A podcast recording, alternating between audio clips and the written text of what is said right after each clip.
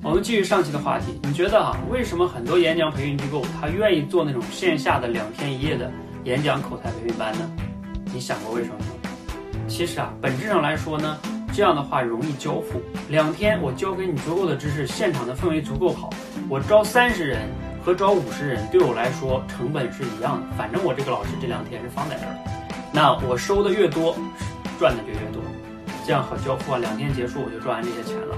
至于说你们有没有改变，这我管不了。像我们这样一搞搞半年的，啊，太少了，是不是？那这样的呢？为了让大家能报名，它会有两个点哈，一个是啊，大家来这里链接人脉啊。你如果觉得自己练不好，对不对？两天不够，你可以无限次来免费复训。但是线下每次那么远，成本那么高，你真的会去复训吗？有多少人会复训呢？大部分人不会。所以你理解这种模式了吗？你参加过类似的培训吗？欢迎分享你的看法。